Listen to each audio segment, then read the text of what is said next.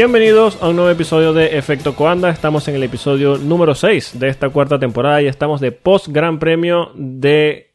eh, por fin podemos decir post Gran Premio de Australia. Después de.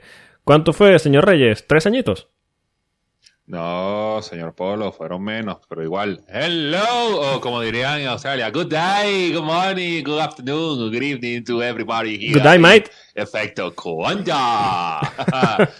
pues sí, hablando de el post Gran Premio de Australia, que nos veníamos a correr aquí desde el año 2019, chico. 2019, sí, 2019. Esta década no se había corrido en, en Australia. No, no habíamos corrido de cabeza en esta década. Es más, chico, te lo puedo poner de una manera mucho más fácil. Es la primera carrera donde vemos la luz desde Brasil. Uf. que ya es decir, ¿no? Sí, porque de Brasil brincamos Qatar de noche, Bahrein de noche, Abu Dhabi de noche, Bahrein de noche otra vez. No, perdón. Eh, me disculpan, es que también estoy pasado por el sueño de Australia porque, coño, esos horarios de Australia. Vamos a hablar muchos Eh, disparates y se debe a que, por supuesto, primero se corrió de cabeza y segundo, esos horarios de Australia no coinciden con nada. Ay, Dios. Menos mal que es Australia, porque si fuera Malasia, yo hubiera pagado el televisor. Ah, yo mañana leo los resultados y hablo cualquier huevo, nada. Eh, No, esto es un sufrimiento. De, de Brasil a, a- a- de Brasil a Qatar, de Qatar a Arabia, de Arabia a Abu Dhabi, de Abu Dhabi a Bahrein, de Bahrein a, Arabia otra vez y ahora sí volvemos a ver el día. Me imagino que en la primera FP1 cuando salieron a pista dijeron ¡Ah, mis ojos, mis ojos! Ahí habría que averiguar cuál es el, el- el piloto vampiro, ¿no? Mm, ¿Te digo cuál es? Bueno. bueno, no mejor dicho, te digo quién no es. ¿Quién Sebastián- no es el budeador vampiro? Sebastián Vettel, porque estaba tan cansado de, de las carreras de noche que dijo, ¿sabes qué? Me pierdo estas dos y cuando salga el sol regreso. Exacto. Ahora, si hablamos de cómo regresó... eh, Ay, Dios mío. Eh, eh, hagamos el rundown. bien, bien. Victoria de Charles Leclerc en el primer Gran Premio de Australia de esta década. Segunda posición para Checo Pérez. Tercera posición para George Russell, que cierra el podio en su primer podio en Mercedes. Cuarta posición para Esto Hamilton. nos pagaron, perdón, perdón, perdón, nos pagaron el podio que nos debían de, de, de hace dos años en. Sí, sí, sí, sí. Que se inventaron un pinchazo allí. Mm, mm, todavía no les creo. Todavía me, debe, todavía me debes la victoria, Mercedes, ¿eh? Sí, sí, sí. Yo, yo todavía no les creo, pero bueno, eh, ya, ya, ya habla... Bueno, hablamos bastante de eso y lo seguiremos hablando, pero ustedes saben quiénes son. Exacto. Cuarta posición para... ¿Sí? No, no, sigue, sigue, sigue, por favor. Cuarta posición para el número 44, Lewis Hamilton. Quinta posición para Lando Norris. Sexta posición para Daniel Ricciardo, el piloto local. Séptima posición para Esteban Ocon. Octavo, Valtteri Bottas. Novena posición para Pierre Gasly. Y cierra los puntos el señor Alexander Albono con Williams Mercedes. Eh, el ¿Qué? primero- Sí, ya- ¿Qué, qué, punto se sacó William, eh? un puntazo. Ya, ya vamos a hablar en detalle de Albon, pero la carrera es, mira, Chef Kiss. ¡Mua! Es, exacto. Fuera de los puntos, Yu Wan Yu, eh, Lance Stroll, Mick Schumacher, Kevin Magnussen, Tsunoda, Latifi, Alonso y retirados Max Verstappen, Sebastián Vettel y Carlos Sainz. No puedes escribir Spain without pain. exacto. Spain es Spain without the S. Exactamente. Ay, bueno, ya, ya vamos a andar en el fin de semana de, de los pilotos españoles, que eh, es una pena que Ryan no nos pueda acompañar hoy. Un abrazo, un fuerte abrazo y un saludo a, a Ryan. Eh, Y a seguro. Rubén también, que, que, que no pudieron aguantar. Sí. Eh, Ru- Rubén, literalmente, eh, hasta hace 40 minutos estaba pasando aceite y lo mandamos, vaya para el taller, hermano. Porque Sí, sí. Hoy Rubén que está en la que regrese Mosley. Yo lo que quiero ver es a ver. no, no, no, no, no, Nine, nine, nine, nine. Nine, nine, nine, A dormir. A dormir. Sí, sí, hay que decir que eh, hay que saber cuándo decir, mira, eh, hoy un descansito. Y, y de verdad que se lo merecen porque eh, no solo Rubén, también Ryan eh, han estado aquí al pie del cañón y, y- y de vez en cuando se merecen su descansito. Eh, está bien, les mandamos aquí un fuerte abrazo y seguramente nos escucharemos eh, la próxima semana. De momento, bueno, tendrán que conformarse con nosotros, para bien o para mal. Pero bueno, vamos a hablar de, de la victoria de Charles Leclerc, que yo pocas veces recuerdo un fin de semana tan... Bueno, no, no quiero hablar de un fin de semana, voy a hablar netamente de la carrera. Eh, hablar de, eh, de carrera o de domingo dominante, tal vez se queda un poquito corto con lo que hizo Charles Leclerc en, en, Australia. Porque es que ya no es que solo está controlando el ritmo de las, del segundo lugar con, con eh, Max Verstappen en su momento, sino que cuando le daba la gana le metía medio segundo por vuelta. Es que no nada más estamos hablando de medio segundo por vuelta. O sea, Charles Leclerc hizo en Australia algo que no hacía Fernando Alonso como desde el año 2010, un gran slam para Ferrari. Sí. O sea, literalmente Charles dominó como le dio la gana. Yo creo que la única fue en, ese segundo, en ese segundo, ese segundo relanzamiento que, que, ok, patinó un poquito saliendo de la última curva y le puso Max al lado así como que, jaja, voy por ti, como que, pues, ¿dónde vas tú? Es que, exacto, e, el, el nivel de, Charles y de Ferrari fue tan alto en Australia que él incluso se equivoca en el segundo relanzamiento. Eh, tiene toda la recta al traspié y aún así el Red Bull no es capaz de adelantar, de asegurar la posición, porque a pesar de que sí, se pone en paralelo, el Ferrari frena mucho más adelante y ya para la primera zona de DRS le ha sacado fácil tres décimas. Sí, no, no, no, es que, es que ni siquiera para la primera zona de DRS, o sea, eh, ya cuando los DRS estaban activos de nuevo, ya tenía Max dos segundos atrás y que. Ah, sí, usa tu DRS, a ver si me alcanza. Ah, no, no puede. sí, sí. Eh, eh, Porca miseria. Porca miseria. Y hay que decir, hay que decir, después de tres carreras, Charles Leclerc tiene 71 puntos de 78 posibles. Mira, para los que no creían que el proyecto de Ferrari este año venía con todas las, las de tomar, ahí está. Mira, yo. 31 puntos de 78. Hasta, hasta los ferraristas más consumados le hace Alex Polo, no se lo cree. es que mira, mira, y precisamente ese es el punto que quiero tocar. Estamos en la tercera carrera de 23. Eh, Ferrari se está mostrando tanto o más dominante de lo que se mostró, de lo que se mostró Mercedes eh, en todos estos años. Eh, más que nada porque Mercedes cuando no tenía rival rivalizaba entre ellos. El caso de 2016. Pero ya vamos a hablar de Sainz, pero es que Leclerc camina solo. De momento. No, es que, es que Leclerc no importa eh, eh, las condiciones, porque hay que recordar que la, las condiciones que puso Pirelli, que trajo Marisola, o de puta, eh, para el Gran Premio, fueron totalmente extrañas, raras. O sea, tuvimos un neumático duro C2, un intermedio C3 y nos tuvimos un suave C5, que literalmente fue un neumático de clasificación. Sí, de hecho, bueno, eh, eh, ahora que está hablando precisamente de, estos neumáticos y, lo bizarro que fue el tema de, los, de las gomas duras en, Australia. Eh, hay un tweet que de la cuenta de Víctor Abad, lo conocerán algunos de, que nos escuchan, el del canal F1 en YouTube. Eh, bueno, ahora, ahora, ahora está trabajando con Dazón. Sí, ahora está trabajando, está trabajando con Dazón y de hecho ha hecho también algún trabajo con el, equipo de medios de la Fórmula 1 directamente. Pero eh, él tiene un tweet en su cuenta personal en el que está cada una de las vueltas de Alexander Albón, que de nuevo, ya vamos a entrar en la, en, la carrera de Albón cuando repasemos el top 10, pero eh, tú ves la consistencia de las vueltas y no es solo que la consistencia de las vueltas, esa goma no se desgastaba porque a medida que el Williams perdía el peso del combustible que tenía, iba cada vez más rápido. Esa goma nunca cayó. Esa goma hizo 57 vueltas y podía seguir. Ah, no, y que no nada más eso. Fíjate de que aquí en Australia fue donde primera vez podemos ver a, un Ferrari, entre comillas, vamos a ponerle así unas comillas gigantescas y resaltador amarillo, sufriendo de porpoising. Sí, claro. Se veía en la, en, la, en la, entrada a la curva 1, cuando entraban en la curva 9, pero venía brincando y de repente en lo que cruzaba, ¡pum! se asentaba. Y eso es todo lo que necesita. O sea, eh, tú puedes venir brincando toda la recta, pero si tú cruzas y el carro cruza, eso es todo lo que necesita. Y esto es clave para Ferrari si ellos quieren pretender quedarse con el Mundial de Pilotos o con el Mundial de Constructores. Tienes que aprovechar que la mayoría está de horas bajas, porque no nada más estamos hablando de Mercedes y sus problemas de porpoising. Estamos hablando Mercedes y todos los que tienen la planta motora de Mercedes que están ahí como, bueno, ahí vamos.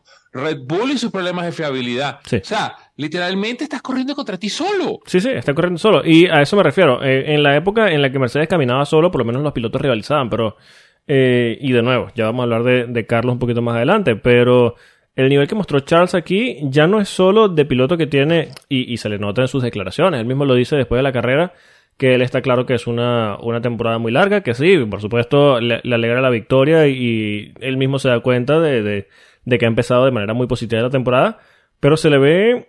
Eh, a ver, yo, tú, tú debes recordarlo, al principio de la temporada pasada que nosotros hablamos de que, de que Max Verstappen se veía maduro, ¿no? Como que muchas veces le decían, oye, eh, ¿crees que este sea el año en el que le puedas disputar el título a Hamilton? Y él decía, no, no, yo no voy a pensar en eso, este, no me importa. Que de hecho, durante el año se vio muchas veces a Lewis Hamilton tratando de, de buscarle la, la, las cosquillas a, a, Max Verstappen en los medios uh -huh. y él no caía. Yo creo que si bien ahora mismo no hay nadie, también por la diferencia de, del nivel que, que, muestra el Leclerc respecto al resto, pero si ahorita no hay nadie que le busque la, las cosquillas en, en, en, los medios, ahora mismo Charles Leclerc se le ve maduro, o sea, no, no lo ves como mmm, innecesariamente fusivo, a eso me refiero.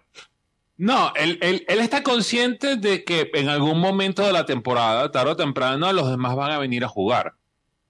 Sí, sí, por supuesto. Eh, él, él, él, dice, bueno, por los momentos, mientras yo estoy aquí, yo estoy siendo cauteloso. O sea, está bien, estoy ganando, estoy dominando, eh, juego con el ingeniero por la radio, preguntándole si puedo hacer la vuelta rápida y la puedo hacer ahora y la puedo hacer ahora otra vez y la puedo seguir haciendo.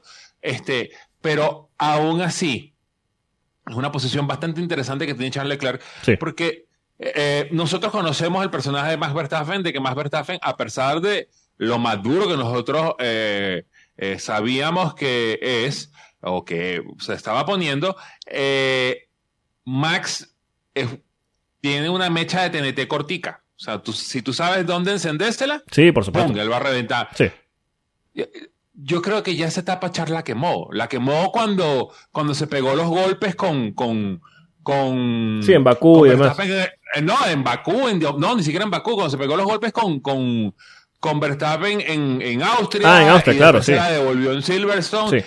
Y, y, ya, ya como, o sea, ¿por qué, por qué esta posición de, de, de, de Leclerc es importante? ¿Por qué eh, dentro del equipo existe ahora ese balance que a veces te ayuda y a veces no, acerca de quién es piloto número uno y número dos. Nosotros hemos hablado de que Carlos se ha adaptado muy bien a su llegada a Ferrari, aunque ha, ha tenido una pizca de mala suerte del tamaño del papá, sí. porque eso no se puede negar.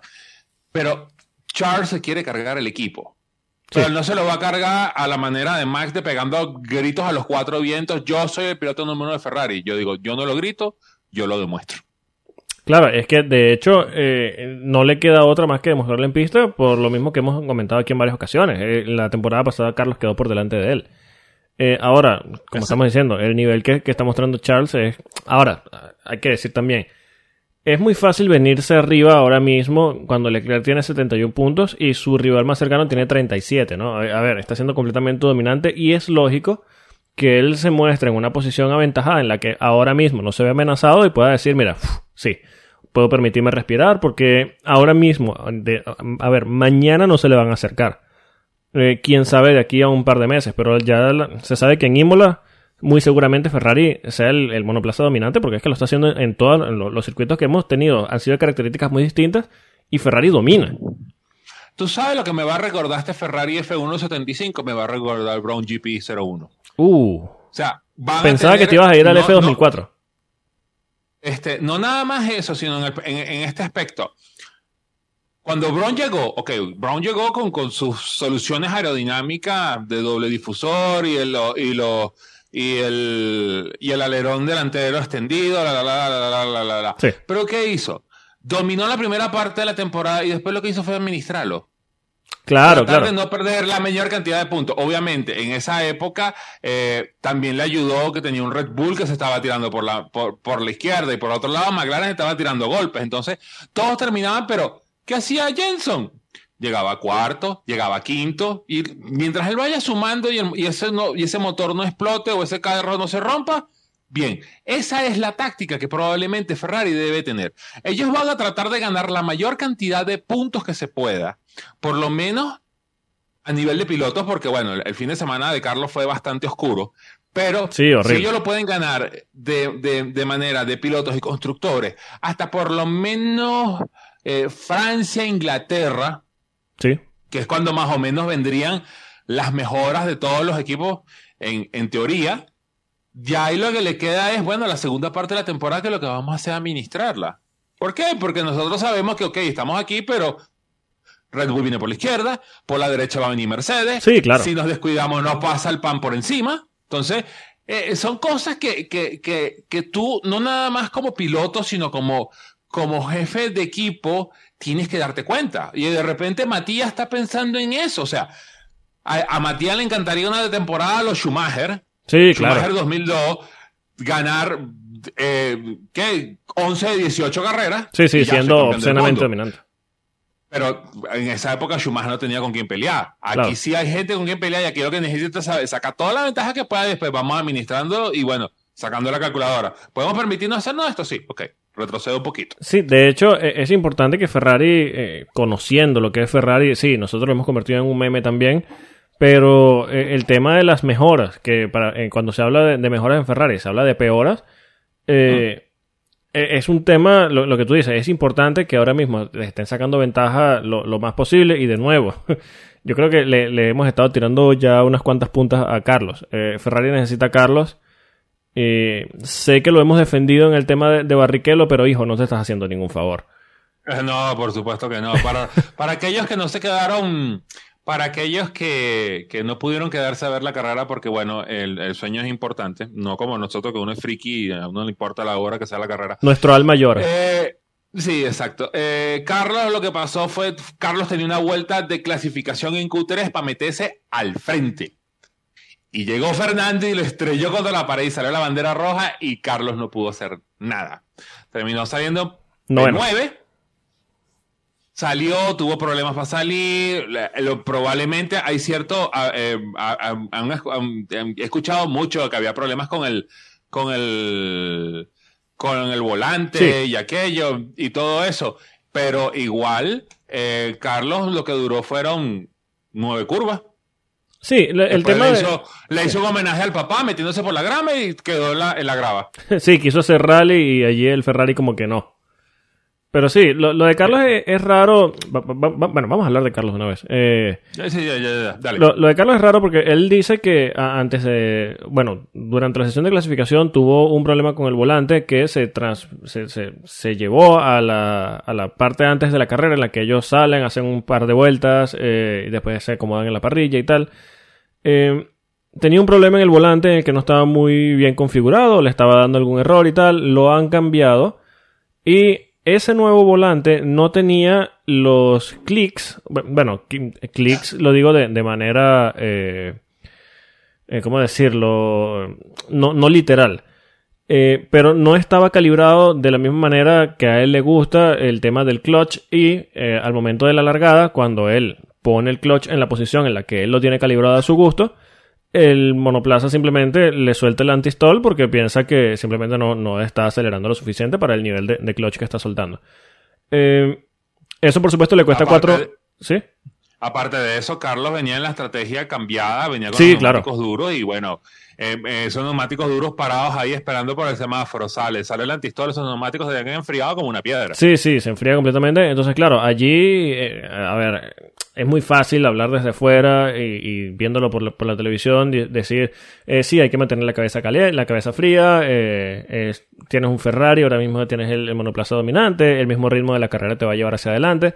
Pero en esa posición en en el que ves que todos empiezan a adelantar, en el que sabes que Ferrari te necesita desesperadamente adelante, ya no para luchar contra Leclerc, pero sí para darle la mayor cantidad de puntos posible al equipo, te desesperas un poquito y se comete el error que cometió Carlos eh, eh, en la entrada a la curva 9 y termina por, por dañar su fin de semana que de verdad fue eh, horrible, caótico. Eh, Carlos cierra con un cero que seguramente querrá olvidar. Está teniendo un inicio de temporada. A ver, sí, lo, lo- lo hemos dicho aquí. No está mal, no, ha sumado muchísimos puntos, tiene dos podios de tres posibles. Y, es cierto que eh, no es un mal inicio de temporada, pero sí hay que decir que este Ferrari tal vez está para un poquito más. Y lo de Australia es completamente culpa suya. Que sí, eh, hay un problema con el volante y bueno, está bien, eh, eh, eso ya escapa un poquito de sus manos, pero el tema de la situación de carrera ya eso es netamente culpa suya y de hecho él mismo admit- admitió el error. Sí, por eso. Y, y yo creo que aquí lo mejor que, que le puede pasar a Carlos es que, bueno, eh, regresamos a Europa, regresamos a Imola, eh, es hora de hacer reset. De repente, una semanita, unos días ahí en Madrid con la familia y hacer reset. Y empezar, porque si me hubieras dicho, no, es que Carlos ha clavado tres ceros en tres carreras. Claro, sí, claro. Carlos. Pero Carlos tiene dos podios en tres carreras, o sea que tampoco es que está tan atrás. Sí, por eso, se está haciendo yo creo que un poquito injusto y excesivamente dramático tomando en cuenta, eh, por supuesto, también el dominio que está teniendo Ferrari eh, actualmente. Eh, si nos vamos al, campeonato de constructores, vemos que Ferrari ahora mismo es líder, 104 puntos por encima de Mercedes. Bueno, tiene 104 puntos y Mercedes tiene 65. O sea, está bien. No es una... una, una ventaja excesiva tomando en cuenta cómo han dominado actualmente el inicio de la temporada, pero tampoco hay que ser dramáticos. No, Ferrari no va mal y, y Carlos no está teniendo un mal inicio de, de temporada. Lo, lo único es que, claro, un fin de semana malo lo tiene cualquiera y se, se extrapola a toda esta situación en la que Ferrari está siendo dominante. Es como cuando Bottas tenía un fin de semana en el que terminaba fuera del podio. Todo aquí, de hecho, lo decíamos. Qué malo es Bottas, qué malo es Bottas. O sea, por Dios, ¿cómo es posible que Bottas llegue cuarto más- cuando Luis más, domina? gana- gana- ¿cómo- cómo es? Eh, Luis eh, hacía todo eso, eh, botas quedaban detrás del podio, de fuera del podio y ya salían la, la, la ametralladora, la bazooka. Sí, sí, claro, la y nosotros mismos. o sea, Para acribillarlo, o sea, calma y cordura, muchachos, calma y cordura. O sea, Ahora, ahora. rato. Sí, no, no, eh, con esto no quiero tampoco defender a Bottas, ¿no? Eh, Él tuvo muchas actuaciones indefendibles, pero eh, sí, yo creo que hay que respirar un poquito profundo, van apenas tres carreras y yo no tengo ninguna duda de que Carlos, en cuanto consiga lo, lo que quiere conseguir en el monoplaza, que él mismo dice que lo va consiguiendo poco a poco, eh, va a poner en apuros a, a Leclerc. No sé si, si en carreras en específico, pero seguro a la larga se va a meter en la lucha por el campeonato, seguro.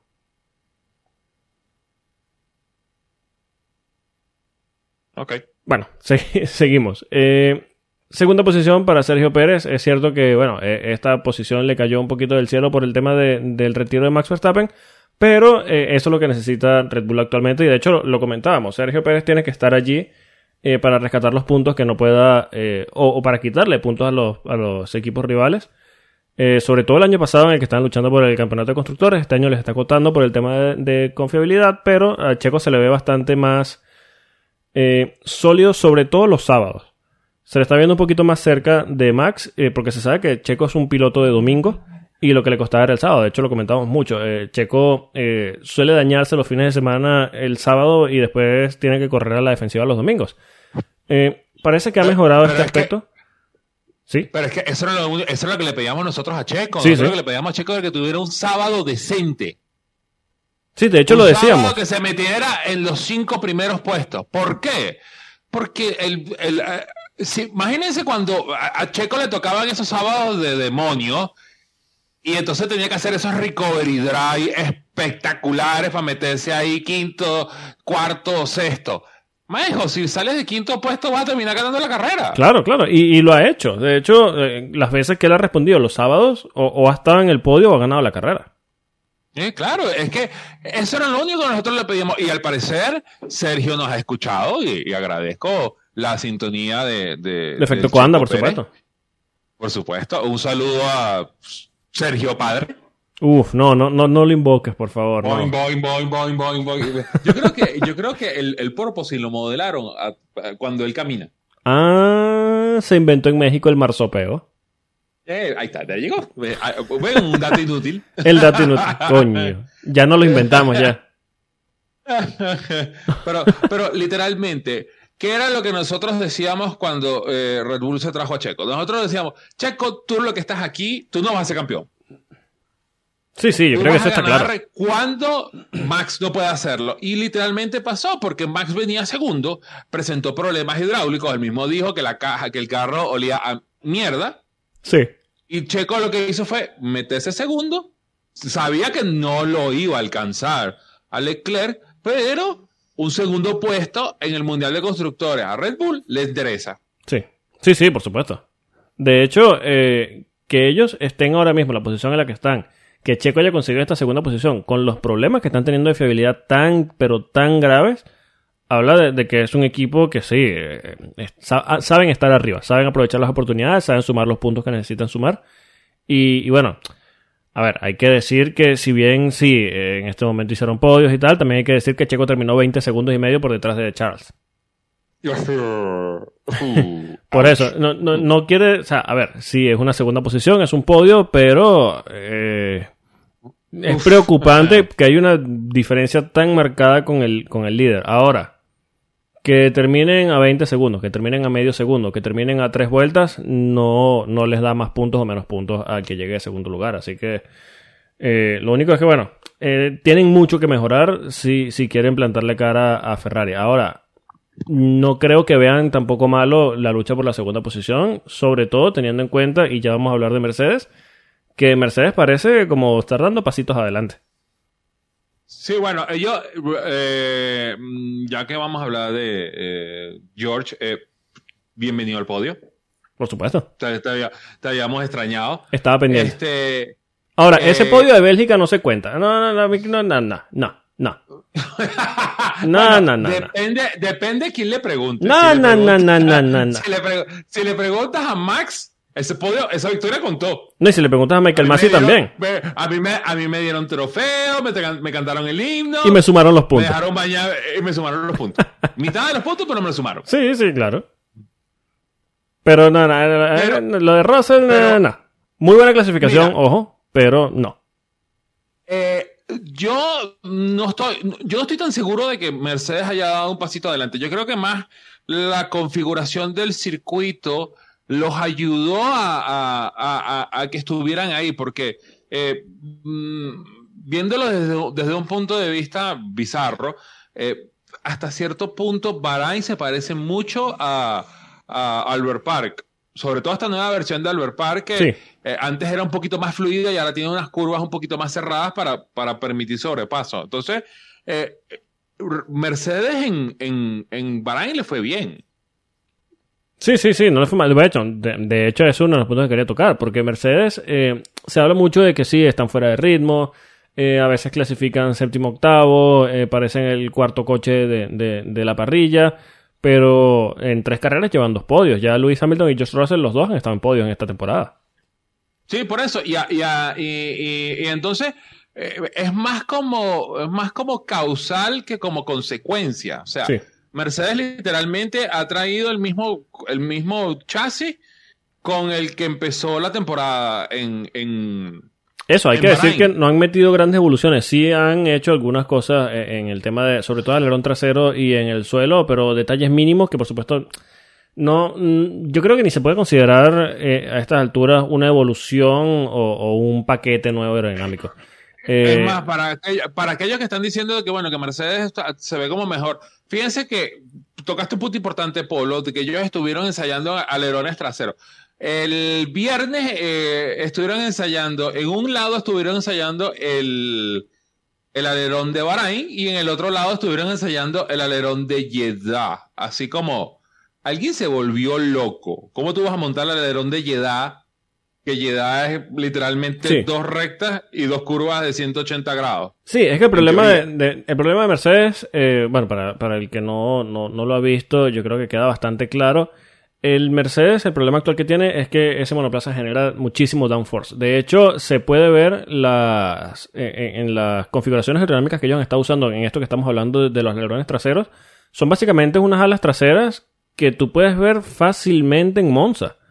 O sea, son- están buscando Exacto. la manera como sea de quitarle carga aerodiná- aerodinámica a ese monoplaza porque es que genera mucho. Y por supuesto eh, el downforce eh, tiene que conseguir un balance. Tienes que mantener el monoplaza en pista pero si tú lo pegas mucho en pista empiezas a generar drag. Eh, te genera una succión tan fuerte que por eso que tiene los problemas tan grandes de porpoising.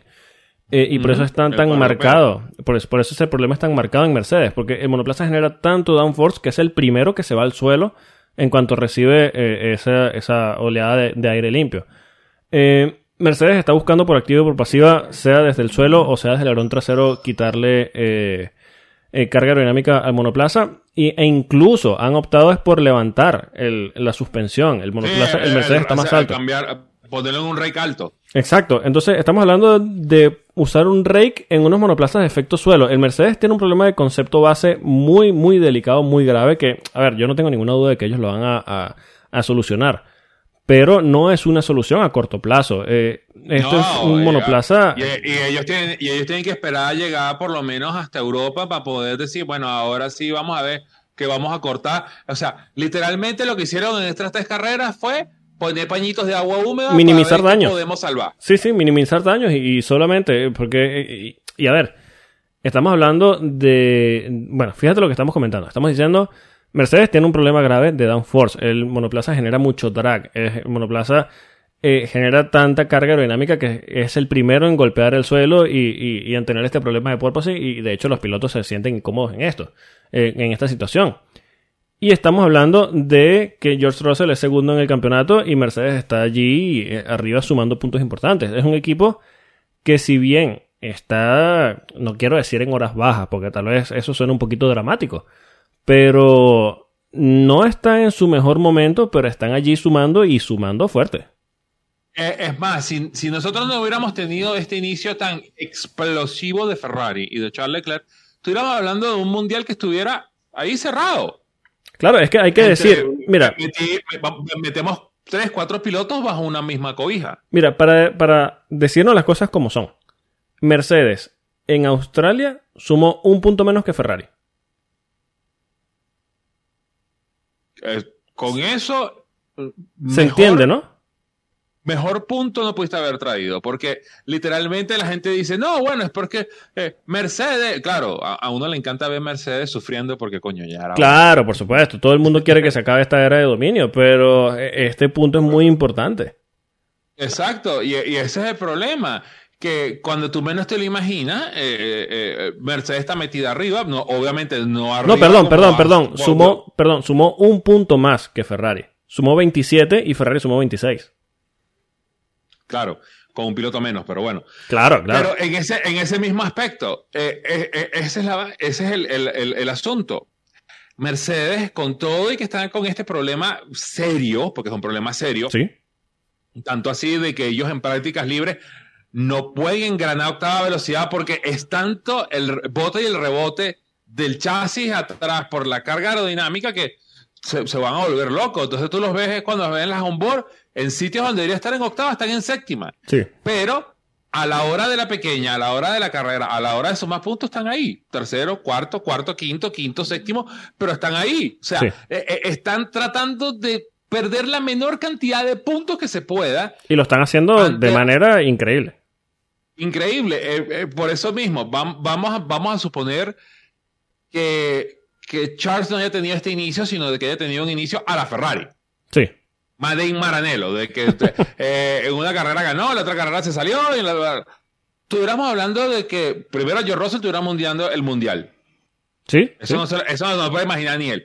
Y tuviéramos Russell, eh, Hamilton, Verstappen, eh, Leclerc, Sainz, cinco pilotos metidos bajo 10 puntos.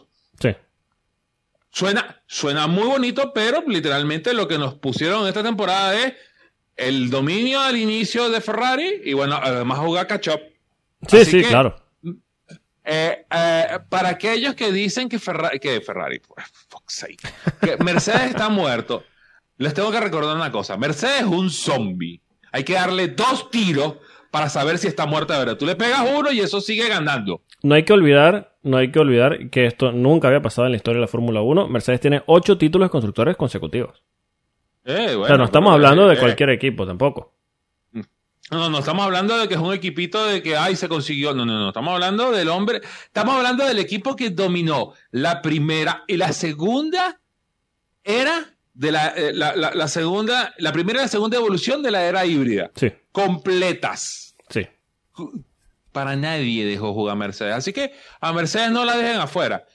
Cuidado, Mercedes, cuando lleguemos a Imola, Cuidado no Imola porque de repente de, de Imola hay que brincar para Miami. Ay, yo, quiero, yo quiero saber quién hace estos calendarios de la Fórmula 1. Mira, porque- yo, yo creo que ellos ponen a girar un, un, un mapa mundi, un globo de estos ter- terráqueos. Exacto. Y se ponen a tirar dardos. oh, Y, y donde caiga más cerca, allí es la siguiente carrera. Porque es que no tiene no, sentido. yo creo que yo, yo, yo creo que Jan Todd tiene un mapa mundi, pero eh, en un corcho y empieza a lanzar dardos. A Sí, ver, por eso. Primera carrera. ¡Pum! Ah, cayó en Bahrain. Bueno, cayó cerca de Bahrain. Bueno, entonces es en Bahrain. Exacto. La segunda carrera. No, vamos a hacerla en. Él piensa, bueno, de, de Imola saltamos para España y el dardo cayó en, en Estados Unidos y que, bueno, O sea, será eh, Miami. el- para que veas lo, lo- lo- lo absurdo, y yo sé que, bueno, eh, estamos hablando de la carrera, pero vamos a habl- hablar un poquito del calendario en este tema. Pero fíjate lo absurdo del tema, estamos saltando de Australia a Italia a Estados Unidos. Estamos recorriendo el planeta. Y eh, hay un punto importante que yo quiero tocar, ahorita que me lo hiciste recordar, Sí. de que eh, hay, en mi pueblo hay un viejo adagio que dice, cuando veas las vanas- barbas de tu vecino arder, pon las tuyas en remojo. MotoGP, este fin de semana corrió en el Circuito de las Américas. Correcto. Hace siete días corrió en Argentina y hace 14 días corrió en Indonesia. Para traer todos los equipos de Indonesia a Argentina fue un periplo. Terrible. Tuvieron que, tuvieron que suspender todas las actividades del viernes porque no había un tornillo, una moto, no había nada. Es que un retraso, ¿qué fue lo que pasó? Un retraso en, una, en un avión los mata. ¿Por qué? ¿Por qué? Porque esto es producido por el conflicto armado o, o- o, bueno, eh, el, no, no lo llamemos un conflicto. No, no, no, porque no a, lo es. a- a Spotify no le gusta eso. Eh, mm, el- los rusos se fueron de vacaciones de primavera a Ucrania y todavía no se han regresado. Exacto. Hijos de puta. Guiño, guiño, guiño. Guiño, este, ¿qué, qué pasaba? Todo eso en el pasado lo hacía eh, Aeroflot, que es la, la, la, la línea aérea rusa, que tenía todos estos Jumbo 747.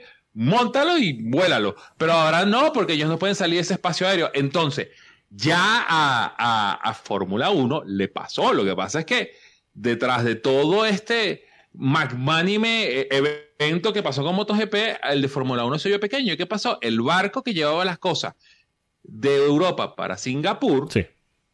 este, estaba retrasado. Las cosas llegaron, las cosas que venían de, de Arabia no llegaron a tiempo que tuvo, casi tuvo que meterse de DHL a buscarlo con tres Jumbo Jet, a lanzarlos de regreso a Australia. O sea, eh, literalmente eh, estamos jugando al límite con eh, estos calendarios que son una locura, sobre todo una semana aquí, una semana del otro lado del mundo, y esta, y esta pequeña excursión que están teniendo los rusos en, en Ucrania. Un saludo a Carlos Pero- Sainz ahora que mencionas excursión. Sigue.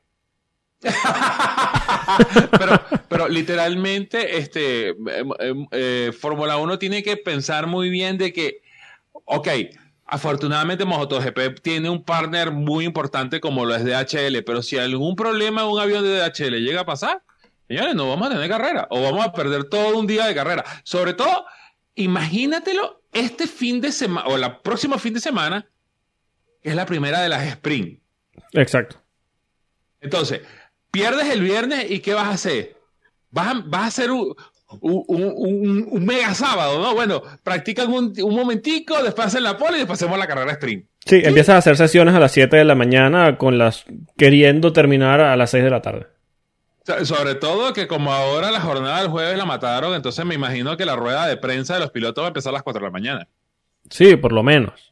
Eh, Vendrán en pijama y, y con los O, gorritos o, de- o, como hacen esta entrevista horrible del Driver of the Day que ponen a, a- a la chica esta, no, no sé quién es en realidad, no, no- no me importa, hacerle la entrevista en la cooldown lab. get my number? Exacto. How did you get my number? Exactamente, que, que la hacen en la cooldown lab, entonces bueno, pueden hacer la, la, la rueda de prensa de los pilotos en el monoplaza mientras hacen las prácticas libres. Sí, sí, va a ser muy interesante. eh, Están eh, moviendo los, los relojes y está pendiente y escucha al ingeniero en un radio y el otro contestando, no, bueno, es que tú sabes que... ¡Ay, me pasé! ¡Pum! Y allá reventaron en Tamburelo. Pero bueno, nos estamos adelantando. Vamos a quedarnos Sí, en. Australia un ratico. Pero sí, va- va- Eh, vamos, vamos a ver Australia. Eh, ya hablamos de, de George Russell.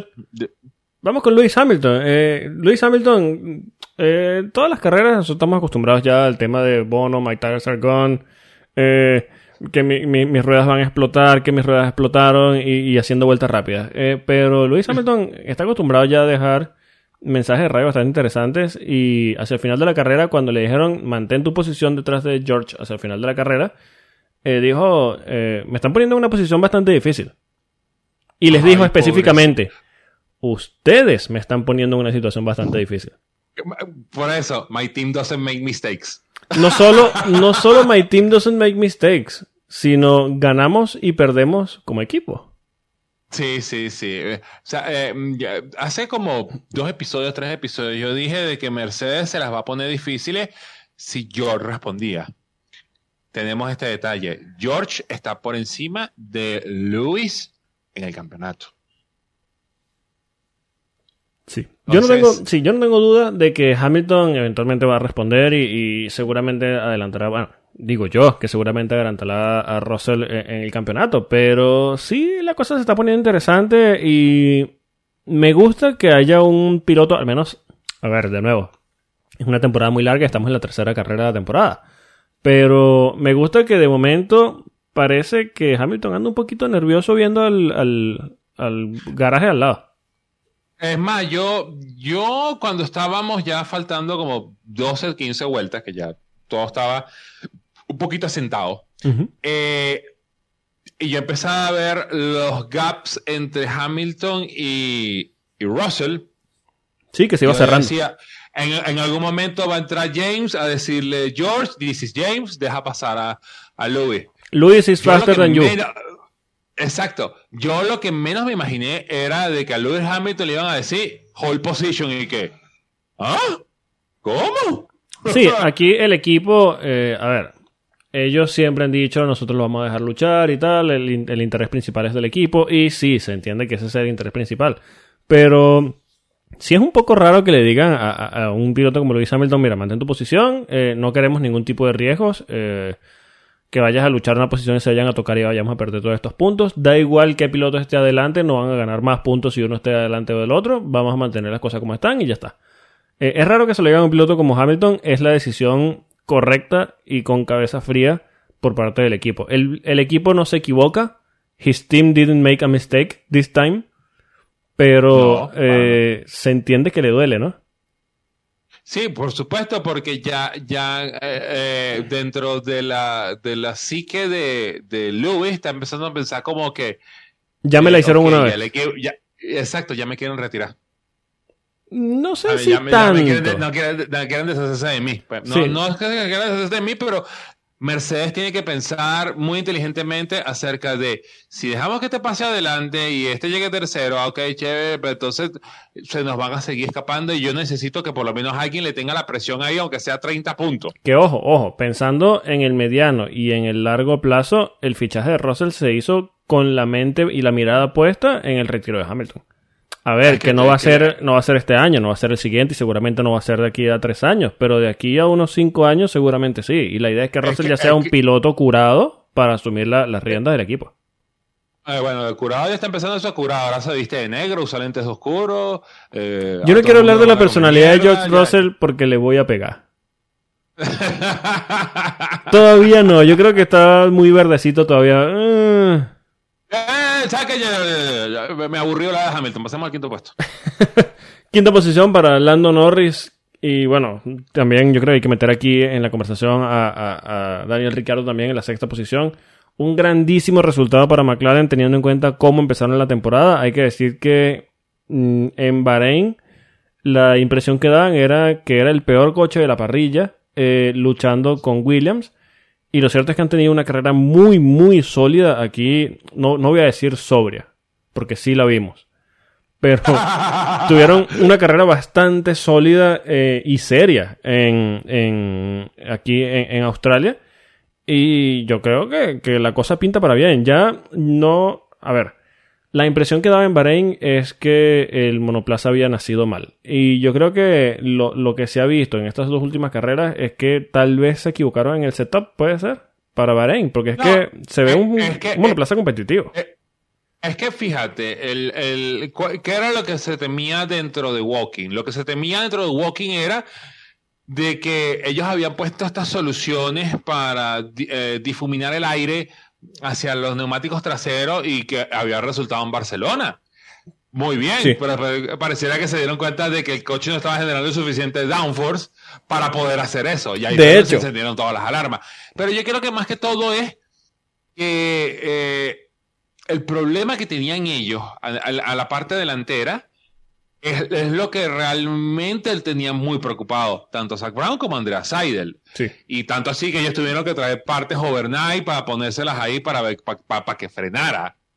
Pero eh, si volvemos a analogía de Mercedes de Bahrain versus Australia, eh, acerca de su similitud, esto es un salto estratosférico que hizo eh, McLaren. Sí, sí, completamente. Si, si, si, si alguien se merece de verdad estos puntos, es McLaren porque realmente todavía no tienen un coche como para, para, que peguen un, un, masazo en la mesa como lo hicieron en, en Monza o como lo pretendían hacer en, en la Unión Soviética. Eh, sí, en el, país aquel. Así hay, en ese. Pero eh, dieron un paso adelante muy interesante porque aparte de eso, dieron ese paso adelante de lo que ellos le consideran que son sus rivales directos, como lo es Alfa Tauri, Alpine. Bueno, de, de, Aston Martin no se habla, pero de uh, esos sí que, vienen a encabezar esa, ese midfield y decir, bueno, señores, estamos de regreso. Esperemos que no sea un blip, sino de que sea el inicio de una constructiva tanto para los dos. Además, me encantó ver Daniel Ricciardo en casa con una sonrisa de oreja a oreja. Sí, este fin de semana no había nadie más contento que él. 420 mil personas. Hay que decir. Sí, y hay que decir que es el evento deportivo que más público ha metido en la historia de Australia. Solamente se queda corto con, y no por mucho, ¿eh? como por 80 mil personas, con un fin de semana de las 500 millas de Indianápolis, porque Indianápolis te mete 500 mil personas. Que ojo, ojo. Puede ser por un tema de capacidad. personas puede ser un tema de capacidad. Yo creo que tal vez si le metías 30, 40 mil gradas más al, Gran Premio de, Australia, seguramente se llenaba. Sí, claro, hay que, hay, que, hay que darse cuenta también de que ese número tiene como... Ese número no es así como wow, sino de que hay, mucho público que tenía entrada para el 2019. Claro, que, repite y tal, claro. Que, exacto, más la que se vendieron y todo eso, pero igual, meter 420 mil personas en un circuito que literalmente no está construido como para meter 420 mil personas porque hay que recordar que Albert Park en el medio lo que tiene es el lago. No, no, y hay que decir, hay que decir, Albert Park no es un circuito de Fórmula 1, Albert Park es un parque. Eh, exacto. Es un parque. Eh, lo, que estábamos hablando, lo que estábamos hablando la semana pasada de que si era un circuito urbano, no, no, no, es un parque. Sí, sí, sí, es un parque. Es un circuito hecho dentro de un parque como lo es el circuito Gilles Villeneuve en, Montreal. O sea, el circuito Villeneuve no es ni un circuito permanente, es un circuito metido dentro de un parque. O sea, literalmente tú, tú te vas a la estación del metro, cruzas el puente, llegaste al parque de la isla de Notre Dame, donde tú puedes dar vueltas. Sí, tú puedes ir a trotar, tú puedes, eh, es como el circuito de Hermanos Rodríguez también en México, tú puedes ir a trotar, puedes ir a hacer ejercicio, o sea, no, es un circuito como tal en el que todos los fines de semana están corriendo y tal, no, no, no, eso tiene su, su eh, uso. Eh, exacto, tiene, tiene, tiene, su, tiene su, su, vuelta, pero igual, yo creo que ese yo creo que eh, esta venida a Australia o este regreso a Australia en esta, en, esta, en esta década. sí, en esta década. Estamos hablando. Pero bueno, e, este regreso a Australia eh, le, trajo mejores vibras a, le, trajo mejores vibras a, McLaren, y, espero que sea el trampolín donde McLaren pueda empezar a construir hacia arriba. A mí no me interesa un McLaren que pegue el brinco y se quede ahí mismo. Sí, a mí me preocupó. ¿Por qué? Lo a pasar. Sí, a mí me preocupó mucho el tema de la primera carrera. De hecho, lo, comentábamos con Rubén, porque en el tema de las predicciones de la temporada ambos lo pusimos como la decepción.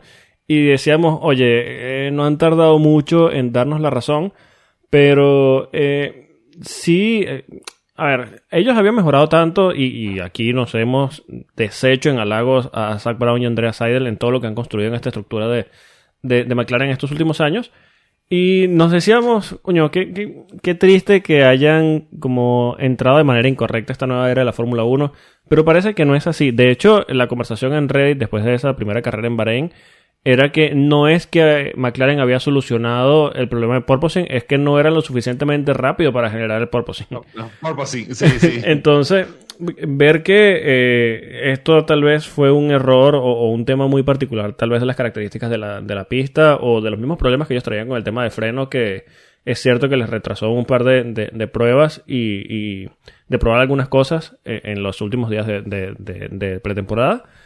Pero eh, es bueno ver que si bien no son este McLaren competitivo, como tú dices, que se vio que podía ganar la carrera en Monza o, o que pueden tener un fin de semana increíble eh, por parte de Lando o tal vez de, de, de Daniel en algún momento, eh, no, no están tan mal como se vio al inicio de temporada. Eh, tienen mucho que mejorar, eso sí, es cierto que están muy lejos de, de, la, lo, los primeros monoplazas, de los primeros, sí, de la parrilla, pero Mm, no es tan. O sea, yo me doy por satisfecho porque esto es un grandísimo resultado. Quinto y sexto. McLaren está sumando 18 puntos en, en, esta carrera.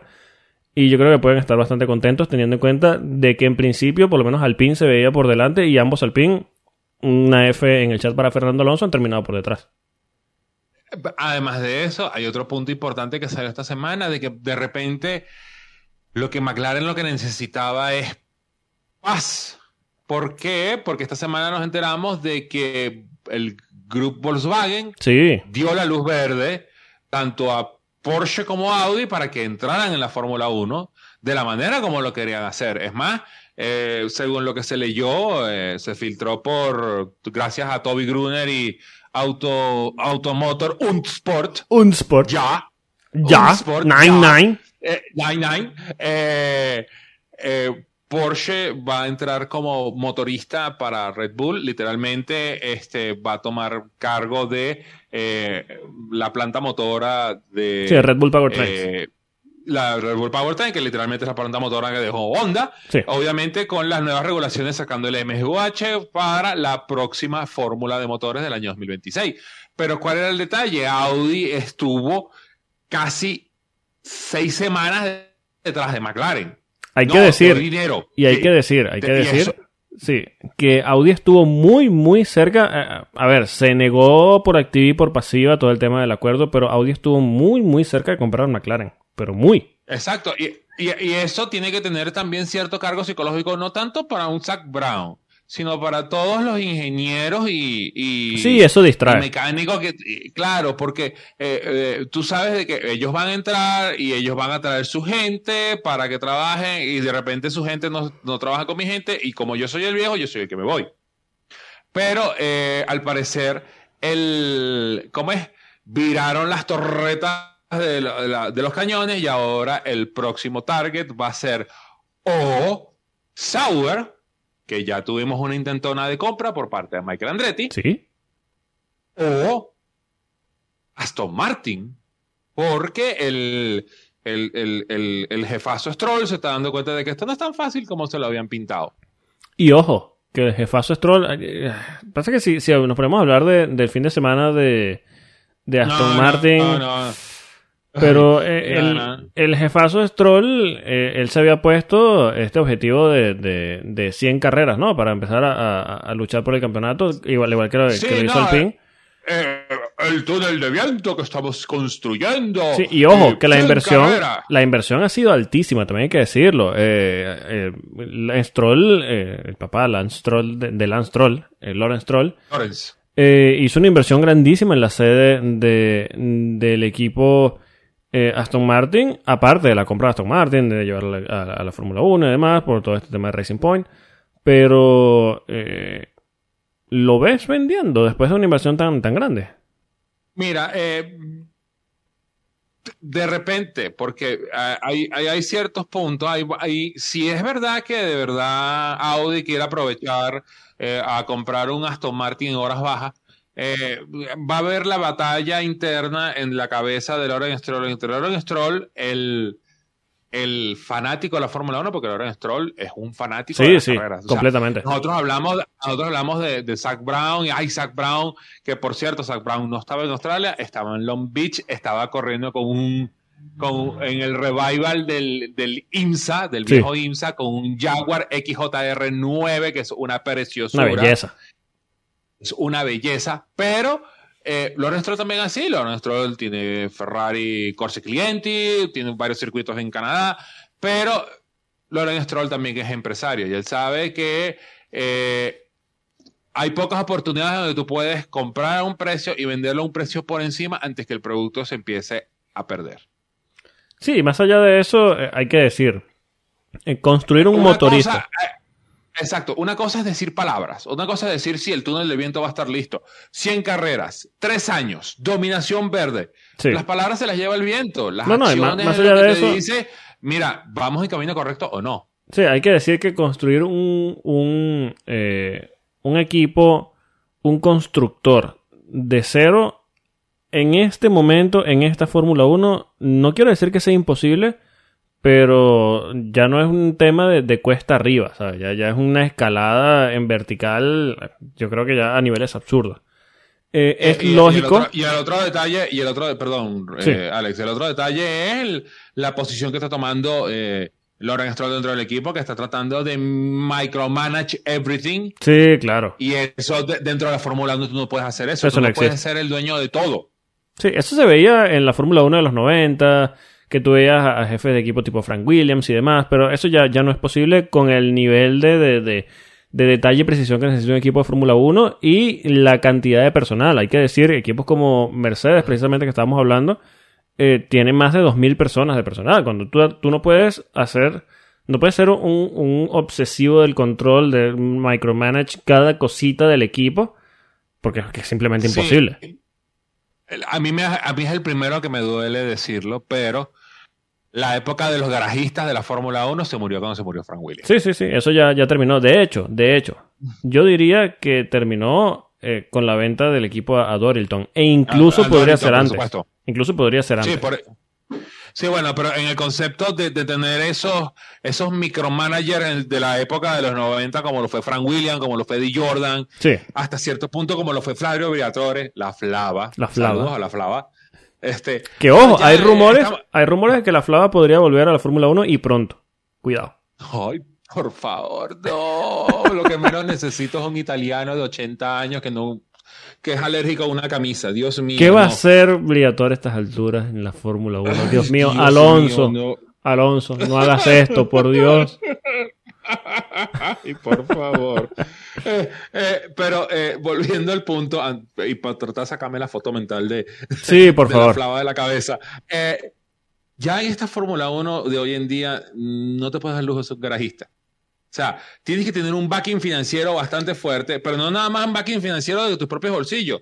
Tiene que venir alguien detrás tuyo a decirte, mira, hay que hacer las cosas de esta forma no estamos en un, en un, punto para poder hablar de decir las cosas. Mira, eh, hay que hacer esta cosa. No, yo lo quiero hacer de esta manera porque en 1900 sí, claro, Chapman lo hizo. no, no, no, hermano, ya, ya, ya, ya, ya, ya, los garajitas se murieron, lo siento. Sí, hay que saber. Una Fórmula 1 corporativa. Hay que saber leer los tiempos y precisamente ese es el punto que quería tocar. Mm, en el tema de, Audi y Porsche, en este tema de, que ellos están insistiendo en comprar, eh, bueno, Audi Porsche como marca, pero se sabe que es Volkswagen por detrás. Mm. Eh, queriendo mm, entrar a la Fórmula 1, ellos no van a construir un equipo constructor de cero. Si entran finalmente como equipo, ya se sabe que Porsche va a entrar como, como motorista y está la opción de que Audi entre como equipo. Está eso, la opción. No es que ellos van a entrar a la fuerza a comprar lo primero que se les cruce por el medio. Eh, no es mala idea esto de, comprar y un equipo como, como eh, Aston Martin, porque hay que decir que Aston Martin tiene muy buenas instalaciones, muy, muy buenas instalaciones en Silverstone. Eh, pero habrá que ver qué decisión toma eh, Lorenz Stroll respecto a esto. Hay que decir también que el tipo, aunque es un muy buen tipo de negocios, muy exitoso, no es mil millonario por casualidad, pero el tipo también es bastante cabezón, sobre todo en este tema de carreras, e involucra también la carrera deportiva de su propio hijo, así que, no sé, yo no lo veo vendiendo. No, no, ya aparte de eso, hay que, eh, hay que entender de que eh, Aston Martin dentro de esta lista cae en el último. Ah, hay que recordar que la Sí, sí, negociación claro. con Sauber o con lo que era eh, Alfa Romeo se cayó a pedazos porque eh, Michael Andretti produjo una cantidad de dinero cuando le dijeron, no, no, no, eh, yo necesito que tú tengas una cantidad de dinero por si todos los sponsors salen corriendo, el equipo se mantenga. Exacto. Audi y el grupo Volkswagen pueden tener esa cantidad de dinero suficiente para decir, sí, hermano, yo te puedo asegurar este nombre por 20 años más. Ahora, también hay que decir, ahora que lo traes, esto es la zancadilla, digo yo, tal vez final a las aspiraciones de Andretti entrar a corto plazo en la Fórmula 1. No, bueno, es que ya- yo creo que Andretti, eh, eh, Andretti, eh, no nada más, eh, más bien, yo lo pienso al revés, yo pienso que esta es la gasolina que le da Michael Andretti para decir, yo quiero mi equipo. Así lo tengo que construir yo desde cero. Así yo tengo que comprar los chasis a Jim Haas. ¿Por qué? Porque se- él va a decir, ok, tú vas a dejar que entre Porsche, que entre Audi, y no me vas a dar el punto de entrada a mí. No seas tú tan... Claro, pero estamos hablando ya de marcas contra apellidos. Ojo, ojo, ojo. Claro, Eh, pero... quiero decir, pero, no, no, no quiere decir que Andretti no sea ya una marca global y no sea una empresa multinacional tan exitosa como es, sobre todo en el motorsport. Claro, lo que pasa es que el proyecto de Andretti en papel se ve bueno. Obviamente habrá que ver qué tan serios con eso. Eh, bueno, según lo que dijo eh, Papá Mario, eh, se ve muy, muy, muy, muy Sí, serio. Es más, ya tiene los contratos hechos con, con para cuando Sí, quieran- sí, cuando, cuando le el acceso y todo. Pero a- a- en vez de, de- de ser la, la, ¿cómo es? la estaca final eh, en el ataúd de, de- de Michael Andretti, yo pienso que es la gasolina que le hace falta a Andretti como para decir, ah, bueno, ahora sí voy a voy a, voy a avivar este fuego para que me dejen entrar, porque va a decir, mira, si Jim Haas pudo, y ahí está Jim Haas, yo también puedo hacer lo mismo que hizo Jim Haas. Dime cuánto es, yo entro, pago mi canon, si hay que pagar un poquito más por el resto de estos desgraciados, lo pago, pero Sí. déjame entrar. Sí, yo lo digo más por un tema de, de opciones, ¿no? Porque eh, es muy difícil construir un equipo de cero. Claro, al- muchos Y- equipos, eh, muchos, eh, así te llames Michael Andretti, así te llames Audi o te llames Volva- Volkswagen, vamos Sí. a ponerlo así, siempre van a preferir la idea de tener algo que ya está listo, Claro, claro. que lo que le tienes que meter es un poquito de mano a construirlo todo desde cero. Sí, que es muy difícil, muy, muy costoso y, y que sea medianamente competitivo a corto plazo. A ver, tiene que existir una cantidad ingente de inversión eh, absurda y con el control de gastos no, no se puede dar. Entonces, claro, la única Claro, opción es comprar algo ya eso- construido. Para eso, tenemos, para eso tenemos este techo que cada año sigue bajando más. O sea, eh, la idea es que siga entrando gente y obviamente el, eh, la reacción de nosotros como fanáticos a la Fórmula 1 es decir, coño, ¿cómo nos va a dejar entrar este hombre que este apellido es glorioso en los Estados Unidos? Eh, es lo que va a terminar siendo el breaking point dentro de la FIA. Sí. Así, así lo veo yo. No para este año, para el año que viene, de repente, la- ya la FIA va a empezar a decir, va a pasar a cambiar. No estamos eh, buscando ahorita un, un constructor nuevo. Ah, mira, lo podemos hablar. Sí, sí. Bueno, vamos a ver eh, qué pasa con todo este tema. Eh, lo cierto es que ya estamos en esa época del año en la que de nuevo se habla, del, se habla del grupo Volkswagen, pero ya tenemos una información oficial en la que se ha dado luz verde a ir eh, a por este proyecto, ya sea de una forma u otra. Yo creo que es lo más cerca. Alguien, alguien, alguien ya. dentro- lo que pasa es que cuando todos los jefes que ha tenido Volkswagen, hay que recordar que todos han tenido el problema del Dieselgate y todo eso. Sí, claro. Pero ya alguien, de, ya alguien dentro de Volkswagen vio a Mercedes y dijo: ¡Get them! I need that. Yo quiero ese juguete. Yo quiero ese juguete. Sí, sí. Bueno, volvemos a Australia.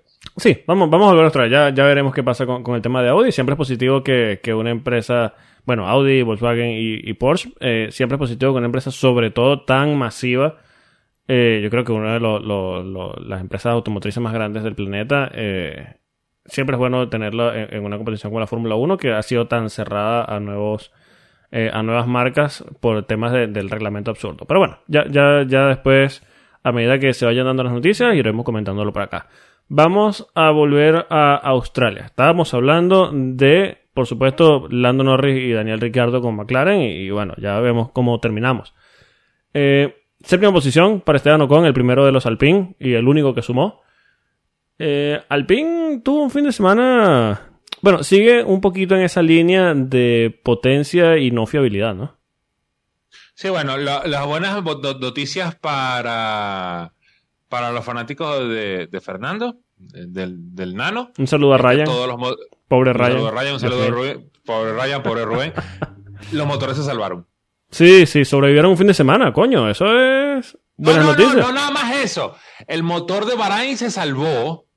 Sí, Creo que el motor, el motor de, de, de Jeddah también. sí, ojo, ojo. Hay que O sea, decir que ellos hayan montado, que fue la- de las cosas que se hablaron en el episodio anterior, que ellos hayan montado una tercera eh, unidad de combustión interna en el monoplaza de Fernando no quiere decir que las otras dos están desechadas.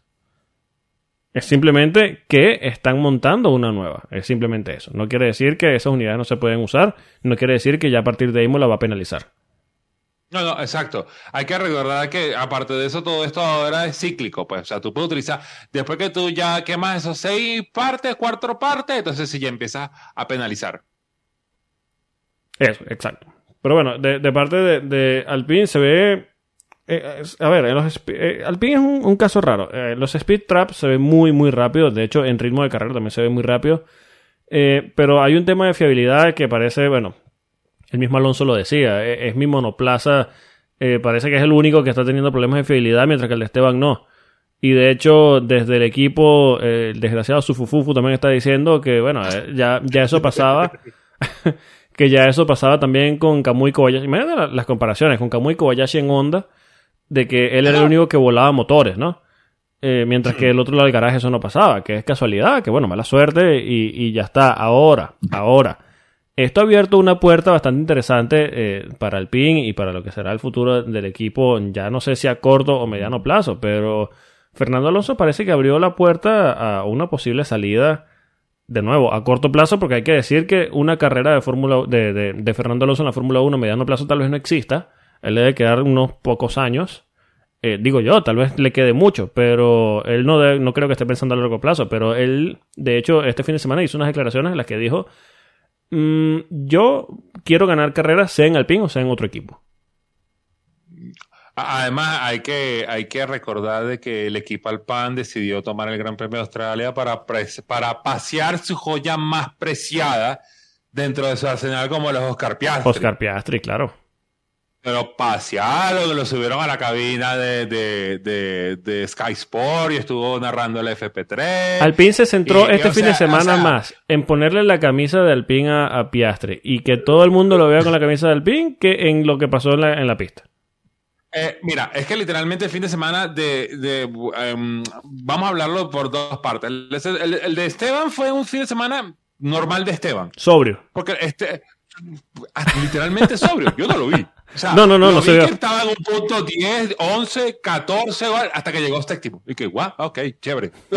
Pero eh, vamos a, a centrarnos en eso que tú estás hablando del, del fin de semana de Fernando. O sea, Fernando tenía un coche para meterse dentro de los cinco. No, no, no, no, no. Q3. Podía ser la pole. Fernando No, bueno. podía haber hecho la pole position. Y bueno, eh, eh, hay que recordar que hace dos semanas dijimos, o, o Lewis Hamilton pensó que tenía un coche para meterse en pole y mira dónde terminó. Sí, bueno, también, también. Entonces, vo- voy a darle el, el- el margen de la duda y por lo menos meterlo entre, entre estos cinco puestos. Es más, el mismo, el mismo Suzufufu, Sí. eh, Otmar Snaufer, eh, le dijo a Martin Brundle en el grid walk de que no era para meterse pole, pero siempre está en la segunda línea. Sí. Obviamente tuvo esta falla hidráulica que lo terminó estrellando con la pared y lo terminó estrellando con la pared y le, y le arruinó la vuelta a, a, a Carlos. Así que Sí. Spain, Spain Es Spain. Spain, ¿ok? Pero bueno. Y, y después, literalmente, eh, Alonso fue víctima del, del éxito de su estrategia. Sí, sí. En cuanto Y- al tema de no estrategia le salió todo mal. hacer. Eh, Exacto, y después que, ah, o sea, eh, le tuvo, tuvo que salir con los duros, aguantó todo lo que pudo. Él dijo: Yo quiero hacer 40 vueltas con estos duros, y faltando 18, monto los y me trato de comer lo que tenga el mundo. Además, en un punto, Alonso estaba cuarto. Sí, pasa que, claro, eh, Ah, está- el sentido común a ti te dice que en tema de estrategia, el- la goma más blanda es la que te va a funcionar mejor. Pero estos monoplazas son tan. eh, extraños en el tema de desgaste, de manejo de temperaturas y demás, No, que la goma media no funcionaba. De hecho, tuvieron que volver a la No, dura. No, es que literalmente, ¿qué fue lo que pasó con Fernando? Fernando alcanzó ese threshold que él quería y literalmente el, el Virtual Safety Car producido por el incidente de Verstappen Sí. le abrió la puerta como para que, bueno, majo, te monto la, te monto la, la, la, la, la- la mediana y tú te sales a comer el mundo. Y se quedó. O Sí, sí, no funcionaron. Llegó y se le montó atrás a Bota y no pudo, no pudo usar nada. Sí, sí. sí. Nada. Sí, es que de hecho O- eh, eh, las gomas medias no están funcionando. Eh, Stroll hoy sí trajo un, un Scania verde que ocupaba toda la pista porque no lo podían pasar por ningún. Bueno, Stroll que trajo un Scania verde y a Botas que siempre se le olvida cómo pasar. Sí, y claro. ya lo- Fernando en cinco vueltas se comió los neumáticos. Pasa que Stroll es un Se piloto. eh, Stroll es un piloto muy peligroso porque es que no usa los espejos, es un desgraciado. No, eh, eh, Entonces ya, tú no sabes cómo así, adelantarlo. Lo sancionan, lo, lo sancionan cinco segundos por hacer weaving. Y Sí. en la otra vuelta hace algo muy parecido a un weaving, que tanto que el ingeniero le tuvo que decir, eh, mira, te recuerdo que no puedes hacer eso, ¿verdad? Sí, sí, sí. Ay, Dios mío. Ay, Dios mío. Eh, pero eh, pero en, en esa misma desesperación de... O sea, eh, yo, yo quiero entender de que Fernando eh, quiere algo con Alpán. O sea, lo quiere, lo quiere poner arriba. Es más, Sí, sí. eh, cuando Esteban lo sacó ganador el año pasado en Hungría, eh, se vio un equipo muy compacto. Eh, el, el podio de él en Qatar también es un equipo muy compacto. O sea, él quiere, Es que hay que decirlo, Él Alonso quiere- se le ve feliz quiere- en Alpine. Exacto, pero Fernando también es consciente de que si esto no funciona, yo hermano, yo tengo que empezar a tocar todas las puertas a ver quién me la va a abrir. Sí, él tiene claro que no, no se puede proyectar de aquí a 10 años en la Fórmula 1. Eso no, simplemente no va a existir. No, y que eh, es que también viene el otro detalle. Fernando eh, sigue cometiendo estos, estos detalles, sigue cometiendo estos errores, y Alpan sigue paseando Oscar Piastri, o sea, diciéndole, mira, Nano, aquí está tu futuro. Sí, como que si sigues allí. De hecho, bueno, después de la carrera entrevistaron a, a Lando Norris, le estaban preguntando eh, entre una de las tantas actividades del paseo que le estaba haciendo el equipo eh, Alpine a Oscar Ah. Piastri. eh, la, la presentadora de, de F1 TV le dice a, a Piastri, bueno, no has tenido la suerte de correr todavía con estos pilotos, con Albon, con, con, eh, Sí, con Lando. Y, y Lando lo que dice es, bueno, si Fernando sigue teniendo fines de semana así, eh, no va a seguir mucho. Uy, Así ay, que- por favor, Lando. Directo al corazón. Ya sabemos que Lando no tiene. Lando no, no, no, no filtra mucho, ¿no? Pero. No, bueno, no. Ay, eh, Es que nosotros, lo- lo- si nosotros con Lando lo pensamos mal. Nosotros decimos, Lando Norris es un piloto de Fórmula 1 que hace Twitch. No, Lando Norris es un twitchero que maneja un Fórmula 1. Sí, sí, eso lo hace más peligroso. Eh, Por cierto, eh, por eso. Pero literalmente regresando a lo de Fernando. Ok, Sí. habrá que esperar ahora a llegar a Imola a ver qué periplo le toca a Fernando, porque literalmente eh, algunas de las partes se va a quedar sin paciencia.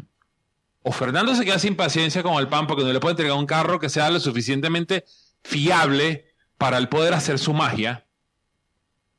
O al pan se queda sin paciencia con Fernando porque necesito subir a este niño. Tanto así que se lo ofrecía a McLaren.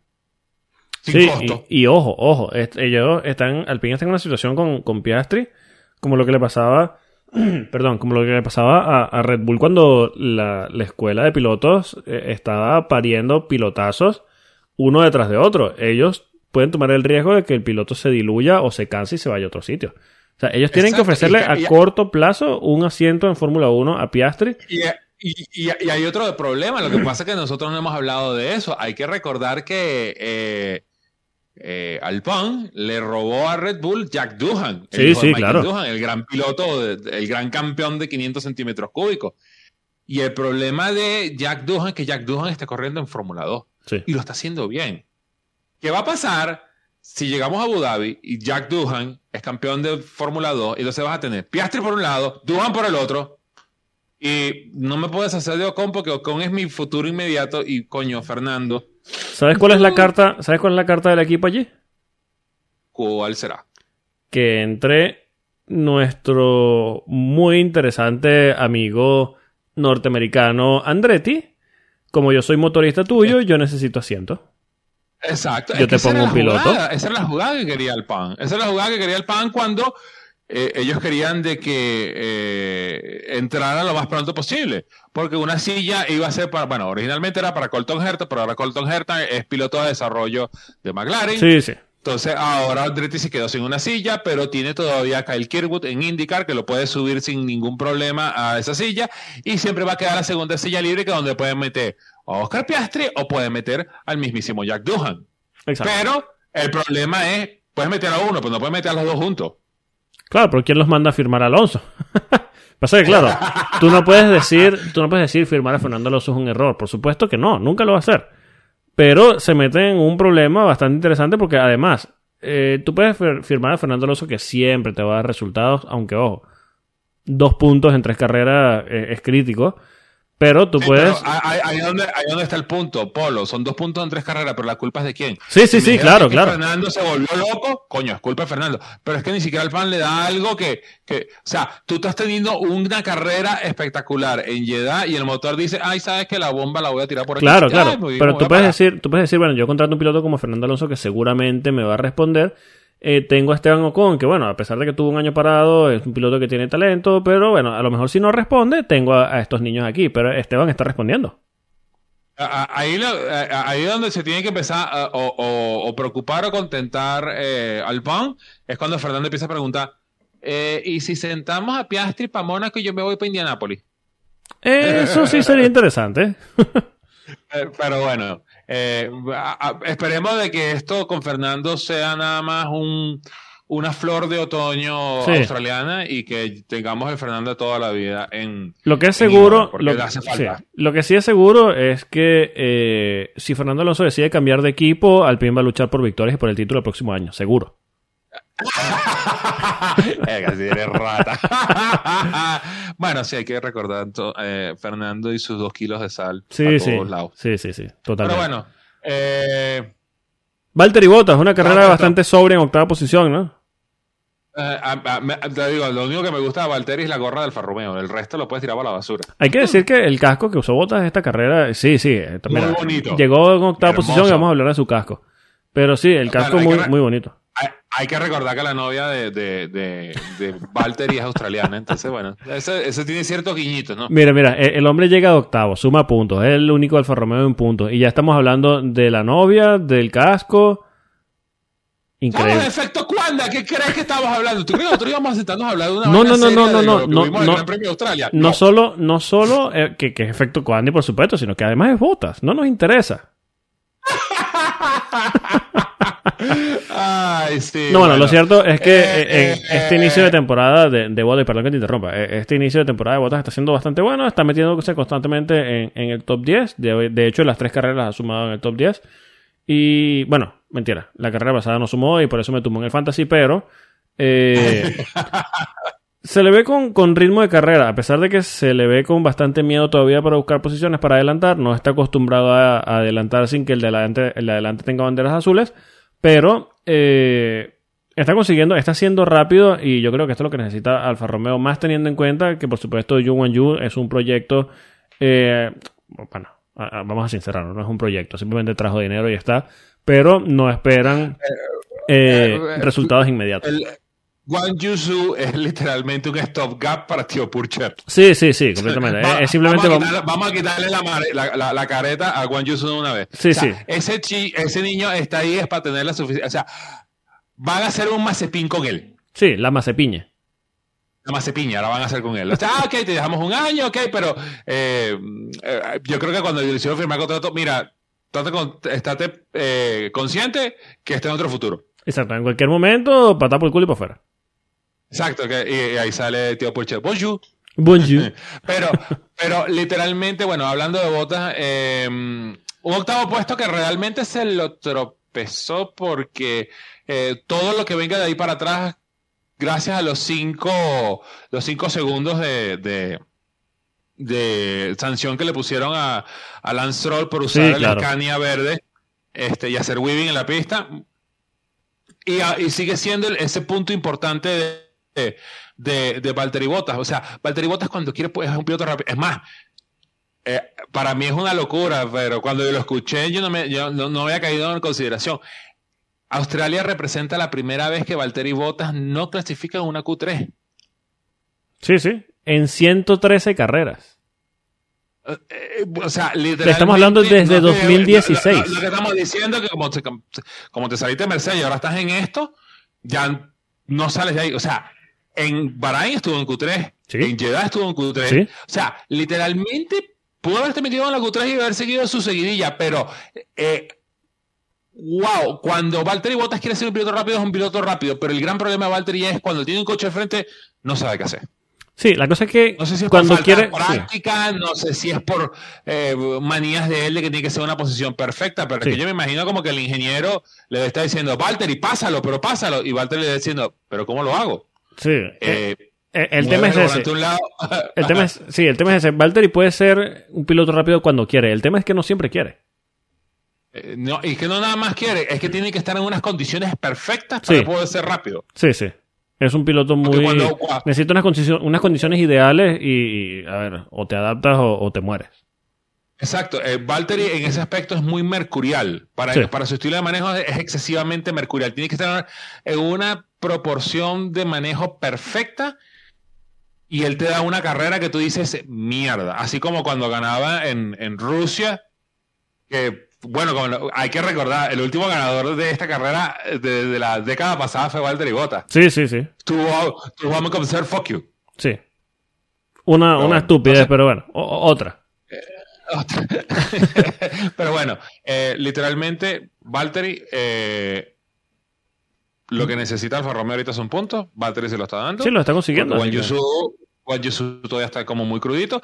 Eh, da cierto, cierto aire de esperanza al Alfa Romeo, que nosotros siempre lo habíamos puesto como el farolillo rojo, Sí. pero está respondiendo.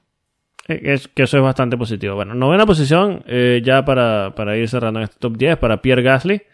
Eh, es cierto, hay que, hay, que, hay que sincerarnos. A Gasly no lo vimos. Le hicieron un, un Carlos Sainz eh, de que no lo mostraron durante la, la- la carrera. eh, lo mostraron un par de veces haciendo nada, así que bueno, llega en novena posición. Como tú dices.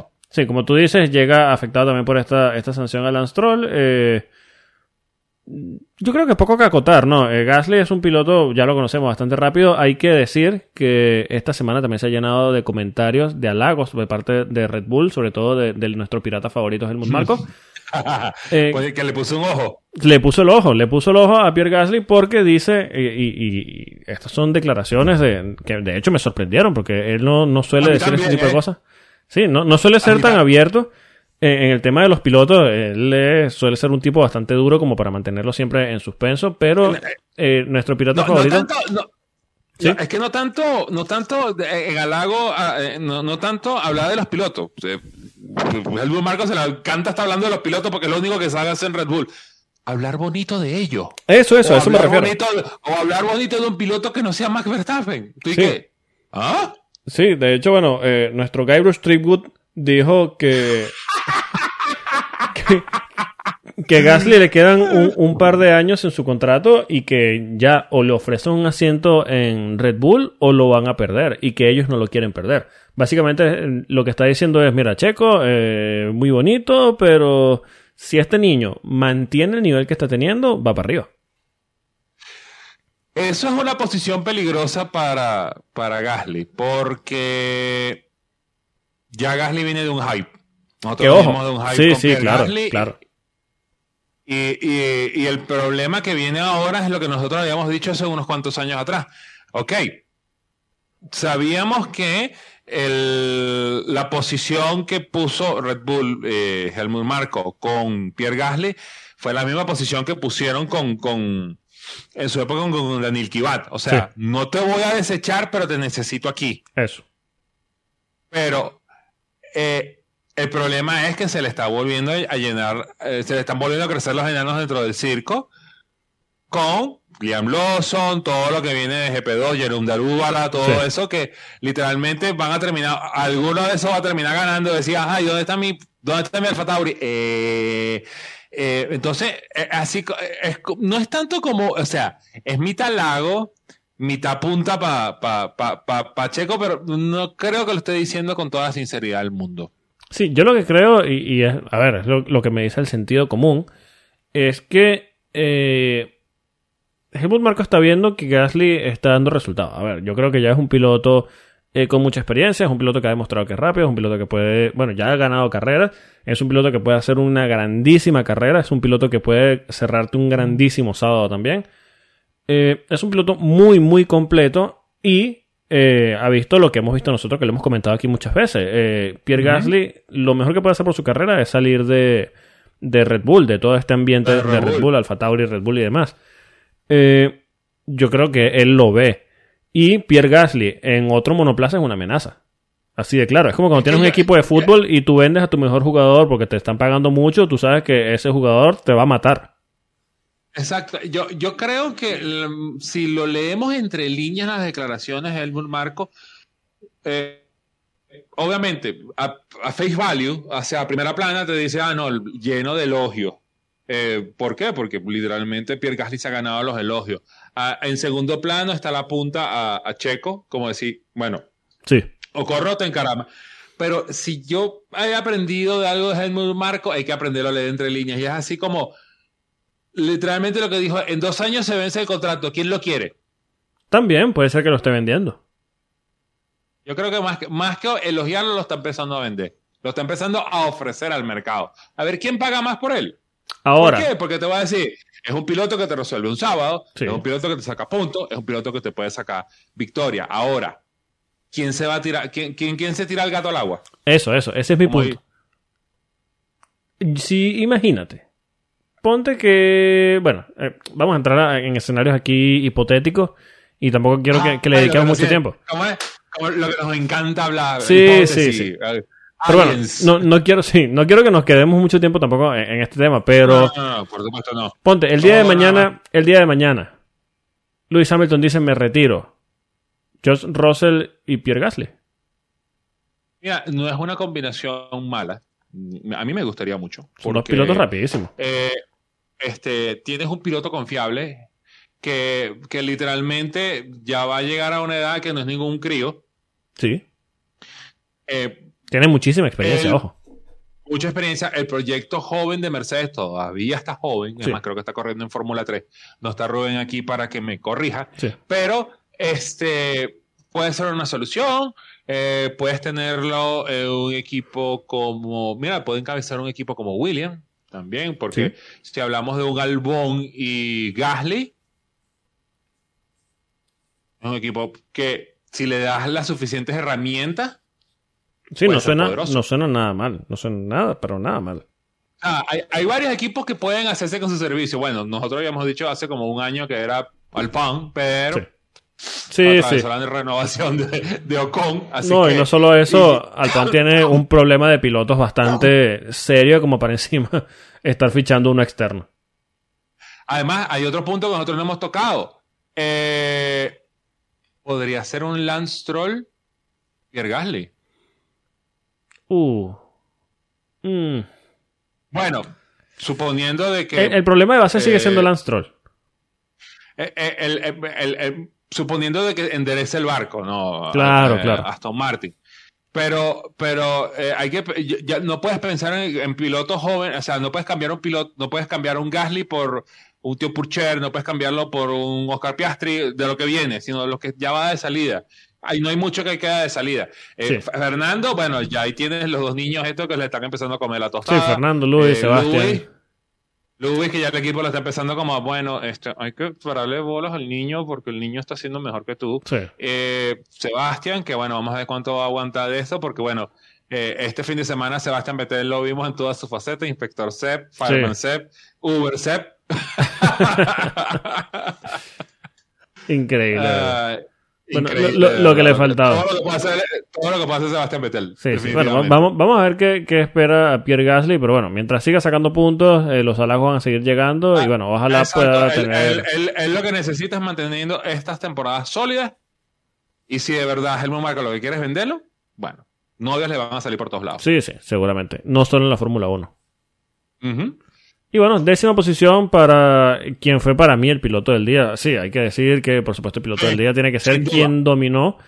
Pero Alexander Albon hizo una, una carrera increíble y de hecho, bueno, quiero remitirlos de nuevo a, este tweet que le decía de, en el Twitter de, de Víctor Abad en el que se ve cada uno de los tiempos de vuelta de Alexander Albon y lo consistente que fue durante toda la carrera. Porque no es que solo fue consistente conservando sino que tenía tiempos bastante competitivos. Él estaba metido e, en una... De hecho, llegó a estar en sexta posición y termina en décimo porque tuvo que entrar en la última vuelta por... Porque por reglamento tiene que usar dos compuestos.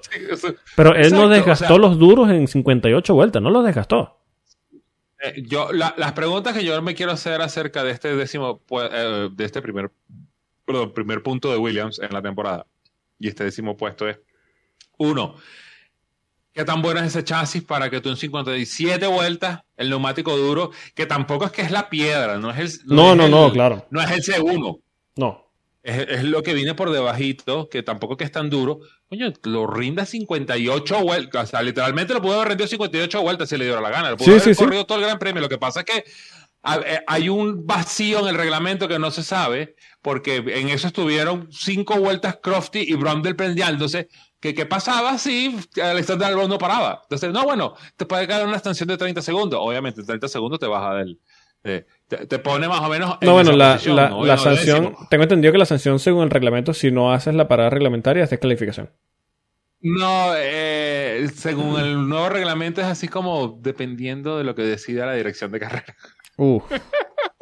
Buscando agravantes. Entonces yo creo que, yo creo que después como que dijeron, ellos como que, bueno, no, 30 segundos nada más. Y fue como que no, marico, no, para, para, porque no van a calificar. Pero igual, eh, todo el mundo conoce a Alexander Albon. Todo el mundo sabe que Alexander Albon es un gran piloto que Red Bull lo dejó ir. Sí.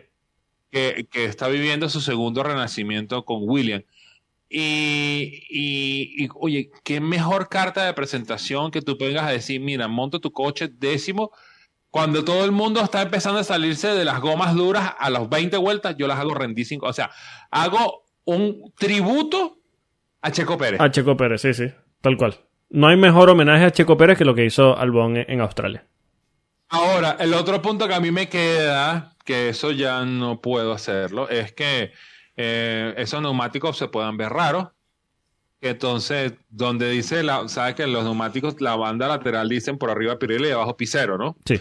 Que tú empieces a raspar ahí y empieces a leer potencia al fondo. Porque esos neumáticos literalmente se comportaron como un Bridgestone. Sí, sí, los Bridgestone, esos famosos que no, no, no degradaban nunca.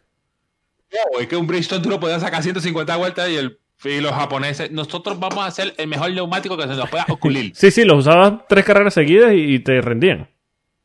Eh, es más, yo creo que eh, yo creo que si Bristol hubiera traído ese neumático para cuando nosotros trajimos la, los reglamentos de la Fórmula 1 en el 2005 que no se permitían el cambio de neumático, Bristol, eh, nosotros estamos listos. A mí, sí, a mí esta carrera de, de, Albon me sonó a, esta, los videos que siempre salen que hacen los youtubers estos de Fórmula 1 que ponen Drive till the tires explode. bueno, básicamente... Él trató de hacer eso y no le salió, no explotaron nunca. Lando, George, eh, Alexander y Charles, el cuarteto de Twitch, haciendo retos de Twitch. Sí, sí, tal cual. Vamos a, vamos a correr for feedback en 100. vamos a correr hasta que los neumáticos exploten. No, 57 vueltas. Sí, 57 vueltas no explotaron. Bueno, para que no me descalifiquen, voy a entrar. Exacto. Eh, comment, like and subscribe. no, pero verdad, una grandísima carrera de Alexander Albon. Hay que decir que, bueno, tres carreras le costó eh, sumar puntos con Williams. Eh, un saludo a George Russell, eh, que sufrió un poquito más. tres carreras contra tres años, pero bueno, ¿qué vamos a hacer? Ay, Dios, y miren al polo por la yugular. Dios mío. pero bueno, para, para, para, para defender a George, George tuvo que gatear para que Alexander pudiera caminar. Sí, sí, por supuesto, por supuesto. Eh, hay, que, hay que ser eh, justos con, lo, con, la situación actual de Williams y, es cierto que se comió las verdes el pobre George. Exacto, si queremos ser justos, un saludo a Nicolás Latifi que terminó último. bueno, bueno. Latifi, Latifi se la tiene agarrada con, con Luis también. Cada vez que se va al muro, que Ojo, que este puede ser el dato inútil del día, ahora que, mencionas a Latifi. Latifi ha hecho que salga la bandera roja en todos los fines de semana de, este, de esta temporada. Eso no es un dato inútil, eso es un dato interesante. Vamos a hasta cuándo le dura la, la, la racha. Eh, eh, eh, otra cosa que nos, nos dimos cuenta tanto con Latifi como con, con Lance Troll es que eso que los canadienses son polite. Mm, No. hasta que se matan entre ellos. Ah, hasta que se matan entre ellos, sí. Ahí sí se van a sacar hasta la madre. Así que Sí, bueno. sí. Bueno, eh, ya para, para cerrar el tema de, de Australia, eh, yo creo que un tema de que lo, lo hablamos un poquito por encima, pero ya un tema bastante preocupante eh, es el del problema de fiabilidad de Red Bull, ¿no? Porque ya eh, esto que estamos viendo, a ver, el motor Honda se vio bastante fiable la temporada pasada y hay que entender que sí, esto es una evolución del motor Honda de, la temporada pasada y por mucho que diga Red Bull Powertrain, es, sigue siendo el motor Honda, sigue siendo el mismo personal que opera ese motor. Eh, pero lo, que, de hecho, desde el equipo dicen que este problema que tuvo Max eh, en Australia no tiene nada que ver con el que tuvo en la carrera anterior. Así que se siguen presentando problemas diferentes en el motor. No es un solo problema que se está presentando, son muchos problemas que están saltando, son muchos bugs que están saltando en, esa unidad de potencia. Y la pregunta es: ¿hasta cuándo? O sea, cu- cu- ¿cuál, ¿en qué punto mm, eh, Red Bull puede decir, bueno, sí, ya, ya hemos solucionado la, la mayor parte de esto? Porque es que sí, hemos tenido carreras seguidas. eh, es cierto que esto no da mucha oportunidad para mejorar o, para meter mejoras de fiabilidad en cuanto al tema de las unidades de potencia, que hay que recordar que no se pueden evolucionar porque están congeladas. Eh, pero sí se pueden hacer modificaciones si mejoran la fiabilidad o eh, es una mejora de seguridad de la unidad de potencia. Eh, ¿En qué punto se puede decir sí, tal vez estamos solucionando o en qué punto puede empezar a sonar como que ya es tarde?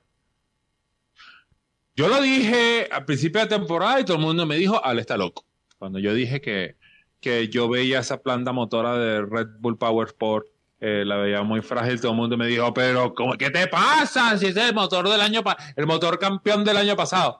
Sí, pero no es lo mismo eh, cuando tú como Honda estás pendiente de lo que estás haciendo con el motor, con todo y que tú tienes la gente, la conexión. Así cuando Red Bull Power Sport dice en la puerta Powered by Honda, Sí, claro, por supuesto. o sea, pero no es lo mismo. O sea, Honda sabe dónde están los límites.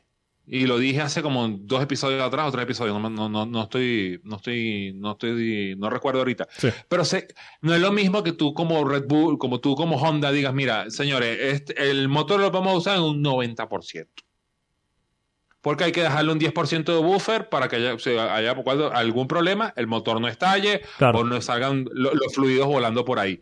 Pero literalmente cuando no eres tú, sino ya tú dices, no, este motor es mío, es como cuando, es como cuando tú, tú tienes un vehículo que es de flota y lo tienes cuidado y lo tienes y te lo dan a ti y tú dices, ah, bueno, yo con esta vaina puedo hacer rally. ¿Y ¿Por qué? Porque literalmente no te costó lo mismo que desarrollarlo las horas, tú solamente eres el cliente que lo recibiste. Sí. Ahora te toca desarrollarlo junto con el creador a ver a para dónde van. Y eh, el mismo Max Verstappen creo que fue el más, el más sincero de todo cuando dijo, mira, nosotros estamos todavía millas detrás de, de, de- de Ferrari. Sí, más allá O sea- de eso, eh, el mismo el- eh, eh, Max tocó un punto bastante interesante. No sirve de nada que eso es algo que contrastó eh, Christian Horner. Max dijo, no sirve de nada tener un coche rápido si no terminas. Y lo que dijo Christian Horner es, prefiero tener un coche rápido y poco fiable que arreglar a tratar de hacer rápido a un monoplaza fiable lento. Claro, eh, eh, ¿qué- cuál, cuál, ¿cuál ha sido la gran ventaja que tiene Red Bull? Que le ha salido un coche rápido, Muy rápido. pero, pero muy frágil. Sí, Más o menos como el Alfa Romeo. Sí, exacto. Y que ellos obviamente tienen, eh, no nada más tienen el manpower, sino tienen también el creador del motor todavía a la mano para decir, mira, ¿en qué lo podemos mejorar?